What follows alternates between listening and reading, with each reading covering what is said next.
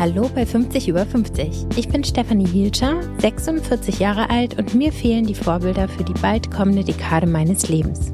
Ich sehe in der Öffentlichkeit nicht besonders viele Frauen, die ein paar Jahre älter sind als ich. Doch natürlich gibt es sie, die Frauen zwischen 50 und 60. Ich möchte hier einen Ort schaffen, an dem sie zusammenkommen. Ein Ort, an dem Lebenserfahrungen und Lebensgeschichten zu finden sind. Ein Ort, an dem offen über Höhen und Tiefen und über die Herausforderungen, vor allem aber über die Chancen des Älterwerdens gesprochen wird. Ein Ort, aus dem wir alle etwas mitnehmen können für das eigene Leben. Ich habe Gäste aus ganz verschiedenen Bereichen eingeladen. Ich spreche mit Moderatorinnen und Schauspielerinnen, mit Autorinnen und Unternehmerinnen mit Frauen aus Medizin, Wirtschaft und Politik. Sie alle gehen ihren ganz eigenen Weg und von ihnen allen können wir lernen. Wenn ich an meine heutige Gästin denke, kommt mir zuerst das Wort Alterslosigkeit in den Sinn. Als junge Autorin und neben Kracht und Stuckrad Barre als Mitbegründerin der Popkultur war sie in meiner Jugend omnipräsent. Ich erinnere mich genau, wie ich Alexa Hennig von lange bei Harald Schmidt sitzen sah und sie mit Anfang 20 einen genauen Plan für ihr Leben bis zu ihrem 30. Geburtstag auspackte. Das habe ich bis heute nicht vergessen, denn eine solche Zielstrebigkeit und tiefe innere Wahrheit über das, was ganz persönlich richtig und wichtig ist, war so weit weg von mir, dass sie mich nachhaltig beeindruckt hat. Jetzt ist Alexa 50 Jahre alt und ihre Pläne für die Zukunft sind andere als damals. Viel Spaß bei diesem Gespräch über das alterslose Älterwerden. Bist letztes Jahr 50 geworden. Ja. Was hat die 50 für dich für eine Rolle gespielt? Gar keine. also natürlich habe ich realisiert, dass ich jetzt 50 Jahre alt werde oder bin und bin dann in so gewisse Zwangsläufigkeiten hineingeraten, was meinen Geburtstag anbelangt. Also, dass ich dachte, hm, wenn ich irgendwann auf meinen 50. Geburtstag zurückblicken sollte, dann möchte ich nicht denken, du hast ihn nicht gefeiert. Also habe ich ein paar Freunde eingeladen und habe was gekocht und habe allen gesagt, ich bin jetzt 50. Aber mehr war es dann auch nicht. Also äh, im Grunde genommen denke ich nicht sehr viel über das Alter nach. Okay, also du hattest auch gar keine Erwartungen an die Zahl oder wie manche ja auch Befürchtungen. Für viele ist es tatsächlich so ein Damoklesschwert, gerade so vielleicht in einem Jahr davor. Also beobachte ich zum Beispiel in meinem Freundeskreis sehr mhm. stark. Was wird da zum Beispiel befürchtet, was mit 50 passiert? Ich glaube, dass viele nicht so ein richtiges Bild von sich haben, was mit ihnen passiert, wenn sie ein bisschen älter werden. Oh, ich habe ein genaues Bild von mir. Okay. ein äußeres. Ich sehe es jeden Tag im Spiegel. Nee, ansonsten, ja, also es würde mich jetzt eher interessieren. Also es gibt kein richtiges Bild dafür, wie es ist, älter zu sein. Das ist die Befürchtung, was dann kommen könnte. Genau, und dass er so das Beste vorbei ist mhm. und dass er negative Sachen passieren. Und ich finde, dass sich die öffentliche Wahrnehmung ein bisschen wandelt, gerade so in den mhm. letzten zwei, mhm. drei Jahren. Aber mir zum Beispiel sind viele Dinge begegnet, die äh, negativ waren in Bezug auf das Alter. Also ich erinnere mich zum Beispiel, dass ich bei meiner Frauenärztin war in einem Jahr, als ich 40 mhm. wurde. Mhm. Und die hat zu mir gesagt, Frau Hielscher, also ab jetzt geht's nur noch bergab. Mhm. Und solche Schwingungen sind mir ganz, ganz stark entgegengekommen. Mittlerweile suche ich sehr aktiv auch durch diesen Podcast nach ja. den positiven Seiten des Älterwerdens und ja. habe ein ganz anderes Bild, ja. was sich vor meinem inneren Auge aufbaut und auch was ich in der Realität sehe durch die vielen Frauen, mit denen ich spreche. Aber dieser Wandel passiert in meiner Wahrnehmung tatsächlich erst so in den letzten zwei, drei Jahren. Interessant. Mhm. Mir geht's da ganz anders. Also setze ich an? Vielleicht setze ich einfach ganz vorne an bei meiner Kindheit, um meinen jetzigen Blick aufs Alter etwas besser beschreiben zu können ohne jetzt zu weit ausholen zu müssen, würde ich sagen, dass ich von einer Mutter erzogen wurde, die ganz viele wunderbare Aspekte hatte und die uns Kindern sehr, sehr viel Schönes mitgegeben hat und ja, eine große Offenheit für vieles mitgegeben hat, was uns umgibt. Aber eine Sache hat meine Mutter zentral beschäftigt, das Älterwerden. Und jetzt gar nicht unbedingt das äußere Älterwerden, sondern dass der Körper älter wird, aber jetzt nicht im Sinne von ich bekomme Falten, sondern ich vergehe im Grunde genommen. Und ich weiß noch, dass ich mit vier, fünf Jahren ungefähr zu meiner Mutter gesagt habe, ich möchte gern ein Kräuterpulver entwickeln, das so gesund ist, dass man unsterblich wird. Also die Angst vor dem Tod oder auch die Angst vor dem Vergehen, die hat mich würde ich sagen, schon in gewissem Sinne unterschwellig permanent beschäftigt. Und ich würde sagen, dass das zuallererst zur Folge hatte, dass ich den Eindruck hatte, ich muss möglichst viel in kürzester Zeit erleben. Das heißt, ich habe im Grunde genommen sehr früh angefangen als Jugendliche und dann als junge Frau Erlebnisse zu forcieren, um Erfahrungen zu sammeln, damit ich, wenn ich dann dabei bin zu vergehen, sagen kann, ich habe gelebt, ich habe viel erlebt. Und das hatte, und jetzt kommen wir auf die äh, positiven wie negativen Erfahrungen, das hatte eben positive wie negative Auswirkungen. Das heißt, ich habe tatsächlich sehr, sehr viel erlebt und habe sehr, sehr viel daraus lernen können. Und äh, nur um ein Beispiel zu geben, ich habe von drei verschiedenen Vätern fünf Kinder bekommen. Ich äh, habe mit 25 mein erstes Buch geschrieben. Ich war zuerst allein alleinerziehend. Ich habe Drogen und andere Substanzen ausprobiert. Es gab Zeiten, in denen ich plötzlich sehr viel Alkohol getrunken habe, weil ich dachte, ich muss jetzt Woodstock nachleben. Ich war rebellisch, ich war sehr viel unterwegs, ich bin sehr viel umgezogen. Und meine Einstellung war eben immer, ich muss das Leben spüren und zwar in Grenzsituationen. Und äh, gleichzeitig dachte ich natürlich, worüber soll ich sonst schreiben, wenn ich nicht über ein großes Maß an Erfahrung verfüge.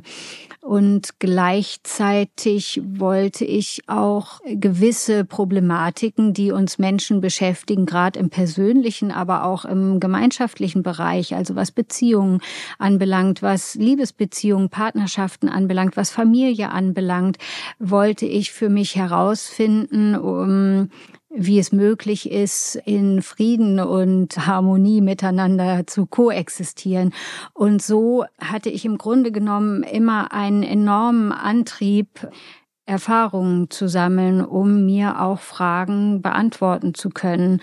Und insofern, jetzt komme ich wieder auf deine Ursprungsfrage, habe ich jetzt mit 50 den Eindruck, dass ich in großem Frieden bin und dass die Dinge, die mir begegnen, dass die meist sehr, sehr friedlicher Natur sind und oftmals sehr, sehr schön sind und ja, ich in Frieden mit vielen bin und insofern eher sagen würde, durch das Maß an Erfahrung habe ich eine große oder hoffentlich eine einigermaßen große Bewusstheit erlangen können, was mich, meine Familie, meine Arbeit anbelangt, ja, dass ich sehr zuversichtlich sein kann für das, was kommt. Gab es irgendeinen Zeitpunkt, an dem du gedacht hast, okay, jetzt reicht's mit der Intensität, jetzt suche ich bewusst nach diesem Frieden, den du gerade beschrieben hast? Äh, ja, absolut. Also es gab mehrfach Punkte, an denen ich gemerkt habe, jetzt äh, ist das Fass voll und das ist bei mir immer relativ schnell passiert. Das heißt, ich musste nie lange überziehen oder nie exzessiv, sehr lange exzessiv etwas tun, äh, sondern irgendwann hat sich ja immer dieser Punkt eingestellt, an dem der Selbstschutz wieder einsetzte. Und das war zum einen sicherlich, als ich mit Anfang 26 zum ersten Mal Mutter geworden bin und ich natürlich eine große Verantwortung auch diesem Kind gegenüber äh, äh verspürt habe und am Ende natürlich auch mir. Also ich wollte, dass wir in einer ja, guten Atmosphäre koexistieren. Das äh, lässt sich natürlich leichter sagen, als es passiert. Das war alles andere als einfach, aber das war trotzdem ein Lernprozess, der sehr erhellend war. Und ich natürlich, und das kennt jeder, der es kennt sowieso jeder, aber auch jeder, der eigene Kinder hat. Man erkennt sich plötzlich in den eigenen Kindern nochmal und sieht die eigenen Eltern auch nochmal anders, erlebt die eigene Kindheit rückwirkend auch nochmal anders und versucht, äh, ja, auch mit den Ereignissen aus der Kindheit hoffentlich Frieden zu schließen. Und das habe ich hoffentlich so bewusst getan, wie ich das tun konnte. Hast du das Gefühl im Nachhinein, dass du durch diese Dichte der Erfahrungen, der Ereignisse, die du früh gesammelt hast, schneller erwachsen geworden bist? Ja, also äh, ich würde schon sagen, dass ich sowieso auf einer Ebene sehr früh, sehr schnell erwachsen war mit 14, 15, dass ich sehr früh wusste, dass ich Schriftstellerin werden möchte. Ich wusste sehr früh, dass ich Mutter werden möchte und zwar sehr früh. Ich wusste sehr, sehr genau, was ich möchte und was ich nicht möchte. Gleichzeitig gab es natürlich immense Anteile in mir, die nicht wussten, was sie taten. Die äh, unvernünftig möchte ich gar nicht sagen, denen äh, schlicht der Überblick fehlte und ich furchtbar dumme Dinge getan habe. Aus heutiger Sicht dumm, damals vollkommen nachvollziehbar. Aber ja, aus diesen Dingen habe ich dann doch wieder äh, lernen können. Und trotzdem musste ich sehr früh für mich alleine Verantwortung übernehmen. Und das hat natürlich dafür gesorgt, dass ich einen Umgang finden musste oder einen Weg, so will ich sagen, einen Weg finden musste, wie ich mit Konflikten, die ich mit mir selbst habe, umgehen kann und die lösen kann, damit sie mein Leben oder meine Lebenssituation nicht zusätzlich anstrengend machen. Also wenn ich jetzt früher mit 17, 18, 19, 20 einen Freund hatte, ab einem gewissen Punkt schien es ständig Konflikte zu geben, für die es scheinbar überhaupt keine Lösung gab. Und alles hat mich, also alles natürlich übertrieben, aber vieles davon hat mich vollkommen hilflos fühlen lassen, wütend, äh, traurig, äh, also diese ganze äh, Bandbreite an sehr heftigen emotionalen Zuständen. Und das fand ich irgendwann sehr anstrengend. Und ich habe mich gefragt, ja, wo, woran liegt das? Warum fühle ich mich so und so? Wieso reagiere ich so und so? Wieso tauchen äh, diese und jene Bilder aus meiner Kindheit auf? Warum assoziiere ich diese Bilder aus meiner Kindheit mit der Problematik, die sich mir jetzt in meiner Partnerschaft zeigt? Und wie kann ich damit umgehen und wie kann ich das lösen? So. Und das hast du schon mit 17? So das habe ich angefangen mit 17 zu probieren, aber es ist mir natürlich nicht mit 17 gelungen. Es ist mir auch nicht mit 27 gelungen und auch nicht mit 37. Aber es ist mir in zunehmendem Maße gelungen, weil ich aber auch gleichzeitig eben über diese Themen immer wieder meine Bücher geschrieben habe und so versucht habe, mir Fragen zu beantworten und gleichzeitig äh, mir gesagt habe, es kann nicht so zwischen Liebenden sein, es kann nicht so in Familien sein, es kann nicht so zwischen Menschen sein. Aber trotzdem, auch wenn du dir vielleicht auch manche Fragen heute noch nicht beantworten kannst, finde ich, es zeugt es von, ich weiß gar nicht, ich habe gar kein Wort davon. Ich finde es früh mit 17 dieses Bewusstsein zu haben. Und wenn ich so an dich denke, dann kommt mir auch so dieses Wort Alterslosigkeit ein mhm. bisschen, mhm. weil ich meine, du wusstest auch mit 14, dass du Schriftstellerin bist. Ich finde das beeindruckend. Ich erinnere mich zum Beispiel an einen Auftritt von dir, ich glaube, der war im Rahmen von Relax bei Harald Schmidt. Mhm, mhm. Da saß eine junge Frau, die ganz genau wusste, was sie wollte. Ich weiß das heute noch. Du warst ein paar Jahre, so wie du jetzt auch ein paar Jahre mhm. älter bist als ich, aber nicht viel. Und diese Selbstsicherheit, die du damals hattest, die spüre ich bei mir jetzt und ich bin jetzt 46 und du warst Mitte 20. Und ich finde das ehrlich gesagt phänomenal. Also im Sinne von, ich kann es mir nicht ganz genau erklären. Mhm. mhm. Und deswegen kommt mir dieses Wort Alterslosigkeit oder Fertigsein in jungen Jahren irgendwie, wenn ich über dich nachdenke, kannst du damit was anfangen? Äh, zum einen ja, kann ich mir vorstellen, was du meinst. Wenn ich jetzt aber mir zum Beispiel diese Harald Schmidt-Sendung angucke, dann empfinde ich etwas ganz anderes. Aber ich weiß, dass viele so empfunden haben, wie du es gerade beschrieben hast. Ich sehe eine junge Frau, die an der Grenze ihrer Kräfte ist, die innerlich total angespannt ist. Und ich wusste mental oder vom Verstand her sehr genau, was ich möchte. Also ich hatte auch eine Klarheit, würde ich sagen, ähm, aber ich habe das noch nicht geschafft, in mein Leben so zu übersetzen, dass es eine Ruhe mit sich bringt. Also ich habe das zu teilen geschafft.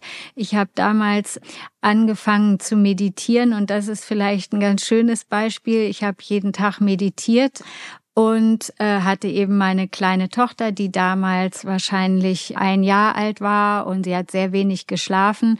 Und ich habe immer versucht, in den Minuten zu schreiben, in denen sie eben überhaupt geschlafen hat und habe dann zwischendrin kurze Meditationen gemacht. Und dann passierte es ab und zu, dass eben irgendwer an der Tür klingelte. Und ich weiß noch, dass ich wirklich rasend hätte werden können. Also das zum Thema innere Ruhe. Also ich hatte mich äh, insofern auch immer im Griff, dass ich nicht ausfällig geworden bin. Aber die inneren Stürme, die waren dann doch teilweise echt gewaltig. Und da kann ich jetzt rückblickend sagen, heute würde ich es besser hinkriegen, mich davon nicht unbedingt mehr aus der Fassung bringen zu lassen. Das ist für mich der Unterschied. Also wie groß ist das Maß an innerer Ruhe? Also das heißt, die innere Ruhe ist dazugekommen, aber diese innere Weisheit, nenne ich es jetzt mal, war von Anfang an da?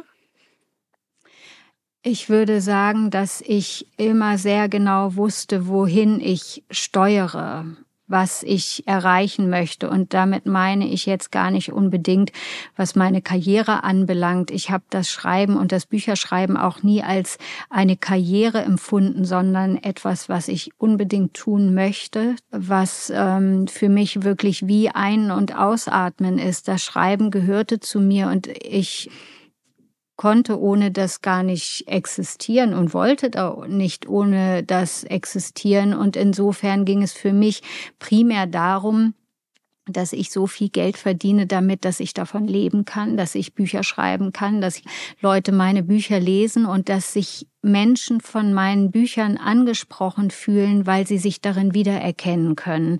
Weil das, was ich versuche herauszufinden in diesen Büchern, das heißt, wie Mann und Frau, wie Junge und Mädchen, wie Kind und Eltern, wie, wie Familie in Stimmigkeit sein können, wie, wie die Menschheit in Stimmigkeit sein kann.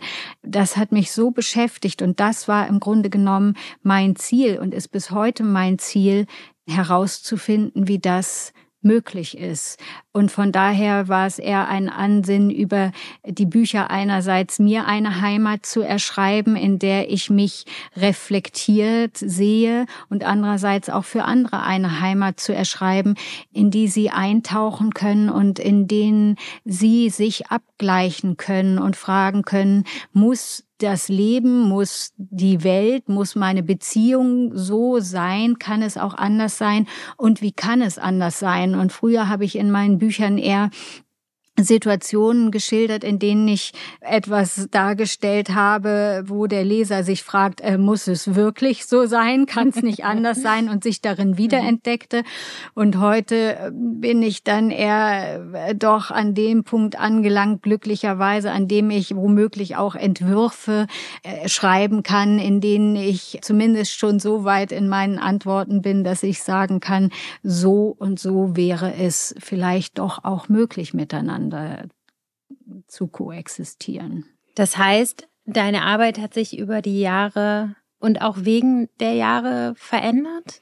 Ich glaube, meine Arbeit hat sich nur insofern verändert, dass ich immer schneller geworden bin mit dem Schreiben. Aber das Ziel ist das gleiche geblieben, nur der Erkenntnisstand hat sich verändert und der verändert sich immer weiter. Und jetzt sind wir wieder ganz am Anfang. Deswegen freue ich mich insofern auf das Älterwerden, weil das Älterwerden für mich auch Erkenntnisgewinn bedeutet. Es bedeutet Bewusstseinszugewinn. Ich freue mich darauf, noch ruhiger, noch friedvoller zu sein, noch freier von inneren Konflikten zu sein, Dinge noch klarer erkennen zu können. Also das ist für mich eine so herrliche Vorstellung. Und ich habe vor bestimmt 15 Jahren, vielleicht ungefähr wird es gewesen sein, habe ich ein Interview von Iris Berben gehört, die für mich damals schon eine uralte Frau war ja. und die eben sagt, es sei für sie so schön, älter zu sein, weil sie eben Dinge mit mehr Ruhe äh, ansehen kann. Und das war so ein Satz, den sie so nebenbei gesagt hat, aber den fand ich sehr schön. Und oft muss ich an Iris Berben denken und sagen, ja, sie, sie hat absolut recht. Und gleichzeitig sehe ich auch meine Eltern, die heute über 80 sind und eine große innere Klarheit haben. Und das ist für mich sehr, sehr schön auch zu sehen, in welcher Klarheit sie leben. Und das, ja, finde ich sehr anstrebenswert. Gleichzeitig habe ich ja in den letzten zwei Jahren eben an Büchern geschrieben, an einer Trilogie. Ich schreibe gerade an dem dritten Band, das ist die Heimkehr-Trilogie, die basiert auf den Lebenserinnerungen meiner Großmutter. Sie mhm. hat mehr als 130 Tonbandkassetten aufgesprochen mit ihren Lebenserinnerungen, die beginnen in der Kaiserzeit über die Weimarer Republik, die Weltwirtschaftskrise, den Beginn des Nationalsozialismus, den Zweiten Weltkrieg, die Nachkriegszeit und den Aufbau eines neuen Lebens in der Bundesrepublik der 60er Jahre. Und ich habe mich also aktiv mit einem Leben beschäftigt. Meine Großmutter ist 93 Jahre alt geworden. In den letzten Jahren von einem Menschen, der von Kind bis zur alten Frau sich entwickelt hat. Auch kann das traurig sein, weil du ein ganzes gelebtes Leben vor dir siehst und wie viel Mühe und Kraft in diesem Leben steckt, um es überhaupt zu erhalten, gerade in dieser Zeit. Und durch dieses Schreiben der Bücher und durch das Erscheinen der Bücher ist etwas ganz Wunderbares passiert. Es haben sich sehr, sehr viele Menschen bei mir gemeldet, die über 80 Jahre alt sind. Ich hatte noch nie so viel Kontakt zu alten Menschen. Und ich muss sagen, ja, es hat mich glücklich gemacht. Ich saß bei wirklich sehr alten Herrschaften im Garten, im Wohnzimmer. Und sie haben mir von ihren Lebenserinnerungen erzählt, von ihren Eltern, von ihren Erfahrungen. Wir haben gemeinsam überlegt, wie welche Dinge äh, entstehen konnten, wie die Geschichte auf den Einzelnen gewirkt hat. Und es haben sich Zeitzeugen gemeldet aus dem Leben meiner Großmutter und mit einer Frau, sie ist inzwischen 94 Jahre alt, ist eine ganz besondere Bindung entstanden, weil sie eben das Kindermädchen meiner Mutter war und meiner Tanten und meinem Onkel und mit dieser Frau zu sprechen, die einen so klaren Geist hat, die sich so genau erinnern kann. Ja, das ist ein ganz großes Geschenk gewesen und von daher komme ich mir ehrlich gesagt ganz oft total jung vor. Ja. und bin wirklich demütig vor diesen äh, alten Herrschaften, die doch oftmals eine große Lebendigkeit mit sich bringen. Werbung. Ich freue mich heute wirklich sehr, die Berliner Volksbank als Werbepartner bei 50 über 50 zu haben. Berliner Volksbank, das ist die Bank, die sich einsetzt. Das sagen sie nicht einfach so, sondern das ist so. Das kann ich aus eigener Erfahrung sagen. Chancengleichheit und Female Empowerment, das sind zwei der Dinge, für die sich die Bank nun auf den Weg macht und immer stärker einsetzt. Und ich kenne auch das Team, das dafür verantwortlich ist und mit voller Kraft für diese Themen kämpft. Mit dem Veranstaltungsformat Salon F, das F steht hier für Frauen, Führung und Finanzen beispielsweise, ermächtigt die Berliner Volksbank speziell Frauen, in ihre Kraft zu kommen. Im Mittelpunkt steht dabei jede einzelne Teilnehmerin und es geht darum, die Gemeinschaft zu stärken und einander mehr Sichtbarkeit zu verschaffen. Ich durfte die erste Veranstaltung besuchen, bei der Karin Kuschig, die Bestseller-Autorin, mit ihrem Buch 50 Sätze, die das Leben leichter machen, begeisterte. Was mich besonders beeindruckt hat, ist, dass die Veranstaltung nicht nur für geladene Gäste, Kundinnen und somit die Außenwirkung veranstaltet wurde, sondern einen Tag später nochmal intern für die weibliche Belegschaft der Berliner Volksbank wiederholt wurde. Sehr sympathisch. Vielen Dank an die Berliner Volksbank für die Unterstützung meines Podcasts und somit auch dem Sichtbarmachen vieler Frauen in der Lebensmitte. Auch das ist Female Empowerment. Werbung Ende. Hast du das Gefühl, auch wenn du von deinen Eltern sprichst und von dieser Klarheit und dieser Ruhe, die sie irgendwie erlangt haben, hast du das Gefühl, dass es bei dir etwas braucht, was du dafür tust? Oder ist es eine natürliche Entwicklung, bei der man dann einfach ankommt, wenn man ein bisschen älter ist? Zum einen würde ich sagen, dass ich eben als meine Tochter damals 1999 geboren wurde, da ist gerade meine Großmutter gestorben, ich plötzlich eine unfassbare Depression hatte. Also das kennen vielleicht auch einige Frauen vor, nach der Geburt.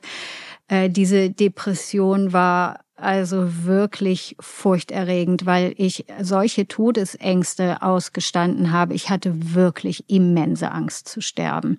Und diese Angst war so groß, dass ich dachte, ich halte diese Angst nicht aus. Es geht einfach nicht. Und ich glaube, was damals rückblickend passiert ist, das hört sich vielleicht etwas theoretisch an, aber dass die Identität, die ich vorher hatte, also bisher war ich nur Tochter gewesen. Jetzt war ich plötzlich Mutter, also die junge Alexa. Und jetzt äh, geht es im Grunde genommen nochmal darum, also was passiert, wenn man sich als jungen Menschen verliert. Und ich hatte mich verloren. Ich war weg. Mich gab es als junge Alexa nicht mehr, die überall sein konnte, die äh, zwischen Hamburg, München, Berlin hin und her äh, gereist ist, weil ich überall Wohnungen hatte. Und mich gab es nicht mehr als unabhängige, sehr emanzipierte Frau, weil auch das Thema Emanzipation sich nochmal ganz anders zeigte als bisher, ja. Und plötzlich war ich eine Generation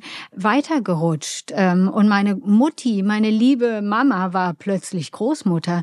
Und das hat mir immense Probleme bereitet, das in irgendeiner Form zu verstehen und anzunehmen. Und das war genau der Punkt, an dem ich äh, gesagt gesagt habe, ich muss einen Weg oder ich möchte einen Weg finden, dass sich diese enorme Angst auflöst, weil ich die nicht noch ein paar Wochen aushalte. Und so bin ich eben unter anderem zur Meditation gekommen und ich habe mich viel mit spirituellen Fragen beschäftigt und habe sehr, sehr schnell merken können, dass das enorme Erleichterung gebracht hat.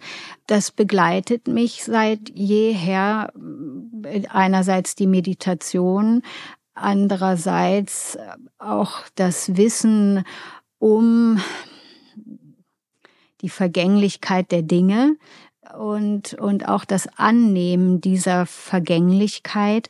Und ich bin jetzt schon sehr lange mit meinem Mann verheiratet. Wir haben äh, drei Kinder zusammen und glücklicherweise äh, beschäftigt sich mein Mann auch sehr intensiv mit diesen Fragen und insofern ist das natürlich sehr, sehr hilfreich und sehr schön, dass mein Mann und ich uns haben und wissen, dass wir über die gleichen Dinge sprechen. Das heißt nicht, dass wir den ganzen Tag meditieren.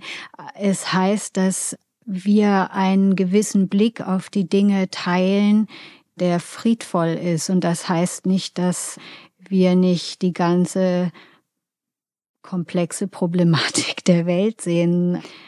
Es geht darum, dabei nicht hysterisch zu werden.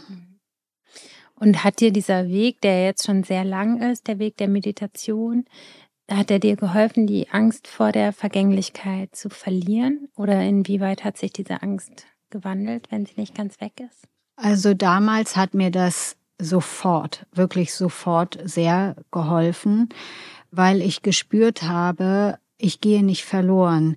Der Raum, in den man sich während der Meditation begibt, ist eben, wer meditiert, weiß das, wer sich damit auch nur im Ansatz beschäftigt, weiß das, der hat eine Grenzenlosigkeit, der gleichzeitig ist er ein Raum, der einem das tiefe Gefühl von nach Hause kommen gibt. Und insofern hat sich mein Verständnis von dem, was Tod ist oder auch was Auflösung ist, etwas gewandelt. Das heißt, ich habe nicht das Gefühl oder hm, den Eindruck, wenn mein Körper irgendwann sterben sollte, dann bin ich komplett weg.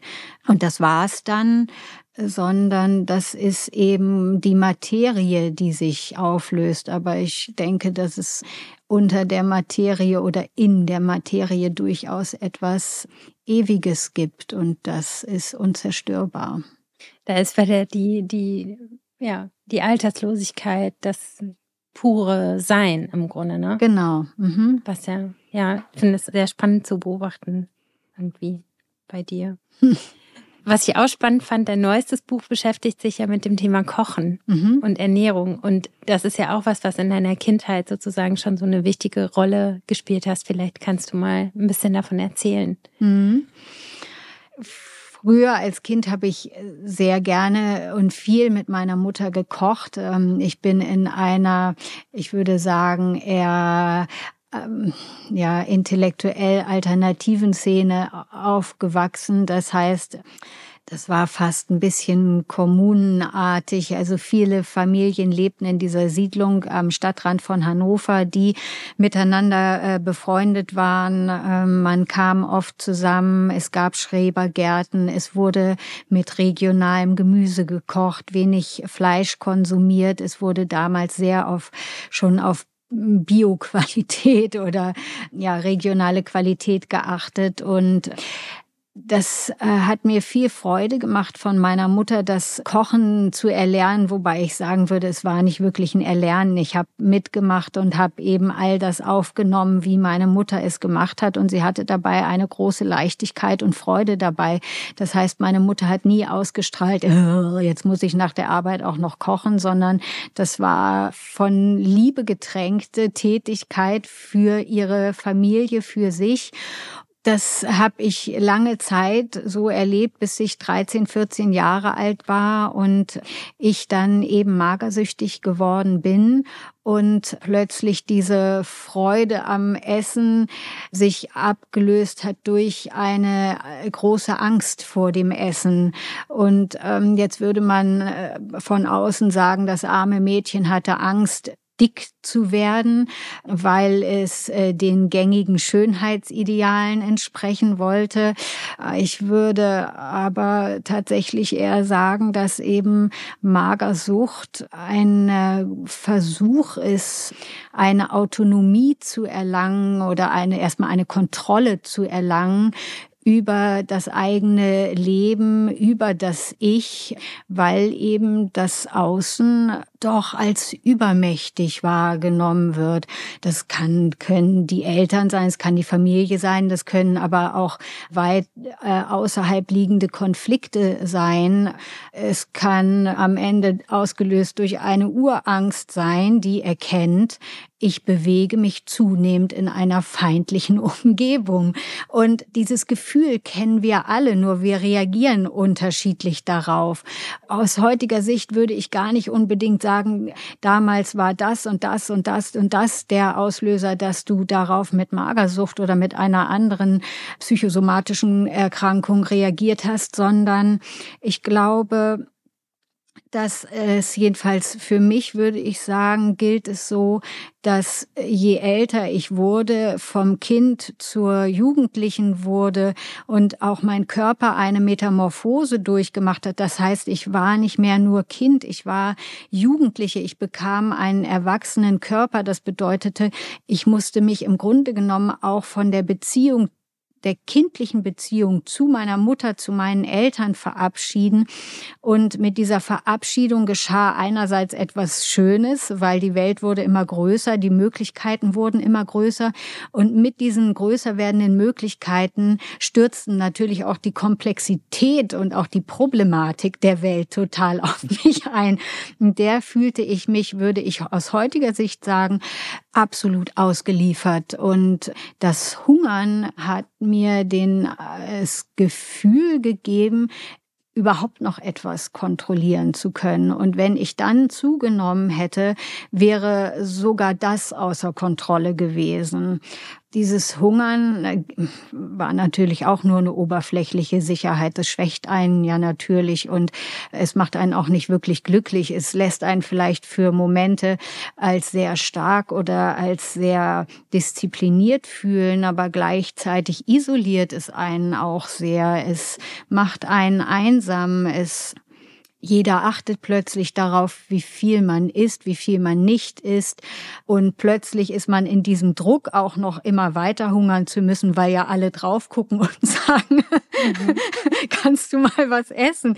Also ähm, das hat mich sehr lange begleitet und irgendwann wurde dieses Hungern oder wenige Essen zu einer Art von Normalität für mich in dem Sinne, dass dieser Aspekt des Überfordertseins gar nicht mehr so vorhanden war, sondern mein Körper war inzwischen daran gewöhnt, dass ich sehr, sehr, sehr wenig esse.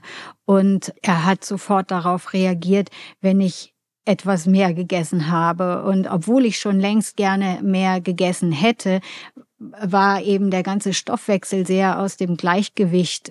Und von daher war ich sehr, sehr froh, als ich vor ein paar Jahren durch Zufall auf Frau Dr. Petra Bracht gestoßen bin. Im Bioladen stand ihr Kochbuch Intervallfasten in diesen Ständern. und ich ging durch den Bioladen, durch den ich jeden Tag mit meinem Mann gegangen bin. Und plötzlich hatte ich das Gefühl, dieses Buch spricht zu mir und, und, und sagt, äh, Alexa, nimm mich mit. Und ich hatte noch nie von Intervallfasten gehört. Ich hatte noch nie von Frau Dr. Äh, Bracht gehört. Ich habe dieses Buch genommen, ich habe es mit nach Hause genommen und ab dem Moment, und das ist vielleicht wieder das, worüber wir auch vorhin gesprochen haben, das Fass war voll. Also plötzlich war Raum da für etwas völlig anderes, für das, was für mich Sinn ergab. Und ich habe dieses Buch am Abend durchgelesen und habe am nächsten Tag mit der veganen Ernährung und diesem Intervallfasten angefangen und muss sagen, ich bin dieser Frau so unfassbar dankbar, weil sie ja, auch dadurch mein Leben äh, ist es wieder bewusster geworden. Jetzt war das nicht die Meditation, sondern es war die Bewusstheit hat in dem Fall jetzt auf mein Essverhalten abgestrahlt und mir ist bewusst geworden, wie ich mich überhaupt ernähre, weil es eben so zur Selbstverständlichkeit geworden war. Es war nicht mehr bewusst, wie ich mich ernähre, aber in dem Augenblick, in dem ich dieses Buch gelesen habe, ist mir bewusst geworden, wie ich mich ernähre und wie ich mich zukünftig ernähren möchte. Und zwar so, dass ich nicht zunehme, weil mein Stoffwechsel eben so durcheinander geraten ist, aber dass ich endlich wieder satt sein darf darf. Und diese Ernährungsform hat das eben mit sich gebracht, dass ich dreimal am Tag wirklich mich satt essen kann und konnte. Ich wieder enorm die Freude am Kochen wieder gefunden habe und dieser Druck des sich etwas Versagens von mir genommen wurde und das hat eine immense Freiheit zur Folge gehabt.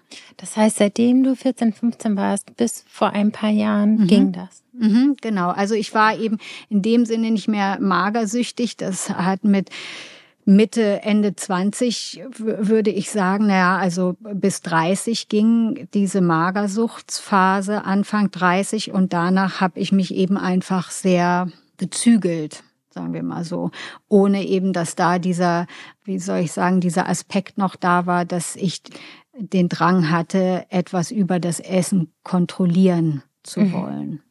Mhm. Naja, wobei im Grunde ja schon, oder? Ja, aber wie soll ich sagen, es war nicht mehr diese Form von, wenn ich das so sagen darf, Besessenheit mhm. da. Das heißt, meine Gedanken kreisten nicht mhm. mehr um das Kalorienzählen. Das war nicht die Hauptangelegenheit in meinem Leben, sondern es war etwas, was mich zusätzlich angestrengt hat. Mhm. Mhm.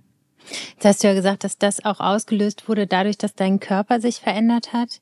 Bei vielen Frauen verändert sich der Körper in den Wechseljahren. Die können ja dann und dann beginnen, aber mit mhm. 50 ist man ja oft irgendwie schon mittendrin. Wie bewertest du das heute für dich, wenn dein Körper sich auf einmal verändert? Es gibt das Thema Wechseljahre, was medial aufbereitet wird und vor dem man als Frau nur Angst haben muss. Mhm. Das klingt wirklich so, als wäre das Leben dann wirklich nur noch halb so viel wert und als sei es furchtbar und grausam. Ich habe mir zum Ziel gemacht, dass es für mich nicht grausam äh, wird ich erwarte das mit Spannung. Insofern, wenn ich drüber nachdenke. Ich muss aber ehrlich gesagt sagen, dass ich vielleicht dreimal im Jahr über meine Wechseljahre nachdenke. Mhm. Also natürlich gibt's ab und zu Gespräche mit meinen Freundinnen, ja, aber das ist dann, das äh, sind Gespräche, die sind nach zwei Minuten zu Ende. Mhm. Vielleicht rede ich darüber noch mal anders, wenn tatsächlich Beschwerden auftreten sollten, die mhm. eklatant sind, die sehr unangenehm sind. Dann kann es durchaus sein, dass ich nach meinen Wechseljahren gefragt noch mal anders darauf reagiere. Ja, ja, es kann sein. Aber guck mal, da sind wir ja auch am Anfang, wo du erst sozusagen nicht so viel mit dieser 50 und mit der Angst davor anfangen konntest. Aber gerade das Thema Wechseljahre, ne, wie du es sagst, wie es aufbereitet ist medial und was man so mitbekommt, vermittelt ja was total Negatives. Ja, es vermittelt etwas Negatives und wenn ich mir das alles reinpfeifen würde, was darüber geredet wird, da würde mir Angst und Bange werden. Mhm. Aber ich lese mir das nicht durch. Natürlich informiere ich mich, ja, und, und wenn ich körperlich irgendetwas feststellen sollte, dann informiere ich mich auch. Also es mhm. ist nicht so, dass ich die Augen verschließe und sage, nach mir die Sintflut ich möchte mir nur nicht vorher einreden lassen, dass man ab einem gewissen Alter Schlafstörungen hat. Ja. Weil dann, und dazu neige ich auch, kann ich ab morgen hervorragende Schlafstörungen entwickeln. Ja. Aber zum Thema Schlafstörungen muss ich sagen, ich hatte sehr, sehr lange Schlafstörungen über Jahre. Und das ist auch wieder so ein Punkt. Ich habe damit gelebt, weil ich dachte, na gut, als Mutter hat man eben, obwohl meine Kinder nachts schon lange nicht mehr aufgestanden sind, aber man ist so daran gewöhnt, dass man oft aufsteht. Jetzt habe ich eben Schlafstörungen, ja, und ich habe damit wirklich lange sehr, sehr tapfer gelebt, bis wieder das Fass voll war und ich mir ein Buch besorgt habe, in dem man beigebracht bekam, was man tun kann, wenn man Schlafstörungen hat. Und dann kam tatsächlich dieses Intervallfasten dazu. Und seitdem ich das Intervallfasten mache, schlafe ich wie ein Stein. Also ich habe in meinem Leben noch nie so tief geschlafen. Insofern habe ich bisher glücklicherweise immer die Erfahrung machen können, dass wenn das Fass voll ist, es die Möglichkeit gibt, sich zu informieren, nach etwas zu suchen, was einem hilft, Dinge selbst in die Hand zu nehmen. Und das hat für mich bei meinem Essverhalten geholfen, es hat meinen Beziehungen geholfen, es hat in der Erziehung meiner Kinder geholfen. Vielleicht sehen die das anders. Äh, es hat bei meinen Schlafstörungen geholfen. Es hat eigentlich im Grunde genommen immer mhm. geholfen. Die, also äh, in dem Augenblick, in dem ich mir bewusst wurde, wie etwas ist und ich entschlossen war, das in die Hand zu nehmen, gibt es immer Menschen, die einem tatsächlich auch weiterhelfen können. Total, das stimmt. Bei mir ist es nur, ich bin ja über das Thema Wechseljahre auf das Thema Älterwerden gekommen. Also hat sich so dann ein bisschen ausgeweitet, weil das natürlich auch sehr speziell ist. Und bei mir ist es ein bisschen andersrum, weil ich so viele Geschichten gehört habe, wo Frauen Symptome hatten und die aber nicht zuordnen konnten. Und deswegen ist mir das mal wichtig zu zeigen, was alles kommen kann, sich einmal informieren, aber ohne Angst. Und wenn es dann soweit ist, weiß man, worauf man zurückgreifen kann. Also ein bisschen bisschen der andere Weg, weil es kann natürlich sein, dass man durch viele Beschwerden, Symptome und so weiter, die tatsächlich sehr heftig sein können, in so eine krasse Überforderung kommt, dass man dann vielleicht nicht mehr handlungsfähig ist. Aber wenn man schon mal weiß, womit man es eventuell zu tun bekommt, dann ist gut. Aber ich finde auch, man muss es wieder vergessen, weil sonst ist ein bisschen self-fulfilling prophecy, ne? Ja, naja, also ich finde, es gibt einen Unterschied. Also es ist doch das gleiche wie mit der Schwangerschaft. Als ich schwanger wurde, habe ich mich natürlich auch informiert. Ja, wie lange dauert eine Schwangerschaft?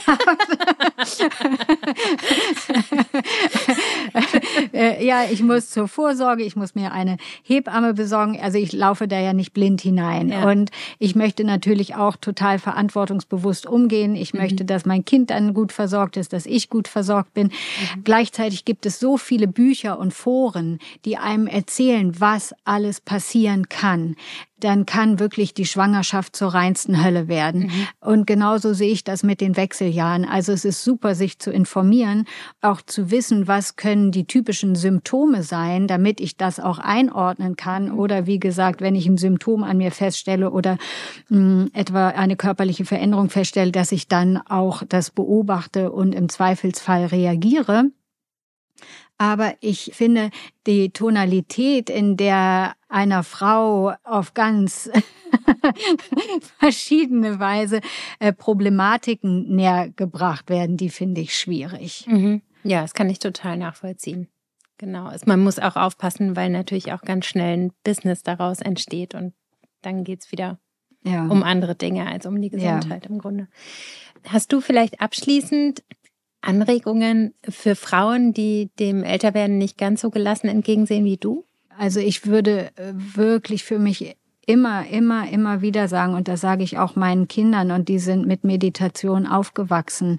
Für mich ist Meditation das größte Geschenk, was mir hilft, immer wieder in die Mitte und in die Ruhe zu kommen. Und ich finde das sehr schön bei meiner Tochter zu beobachten die jetzt eben 25 wird. Als kleines Mädchen hat sie eben abends äh, Meditation für Kinder gehört. Und wenn sie jetzt irgendeinen Struggle hat, dass sie sich hinsetzt und meditiert und dadurch eine enorme Unabhängigkeit auch erlangt hat, weil sie sich selber helfen kann, weil sie sich ihr eigenes Zuhause sehr schnell herstellen kann, in das sie zurückkehren kann, indem sie sich wiederfindet, indem sie weiß, ich bin da, also sie ist für sich da. Das finde ich einfach eine, hat eine enorme Kraft und Andererseits gibt es diesen sehr schönen Satz, ja, erst wer in sich keinen Konflikt mehr hat, der hat auch im Außen keinen Konflikt mehr. Das heißt, dass die inneren Konflikte, die man mit sich herumträgt, sich im Außen widerspiegeln. Und insofern, es ist jetzt kein Tipp, aber es ist eher meine Erfahrung, dass ich, wann immer im Außen ein Konflikt entstanden ist, ich, ich mich natürlich auch gefragt habe, wo ist die Widerspiegelung in mir? Sehr gut, darüber können wir auf jeden Fall gut nachdenken oder im besten Fall auch meditieren. vielen Dank, dass du da warst. Dankeschön. Vielen Dank für das schöne Gespräch. Dankeschön, vielen Dank, danke.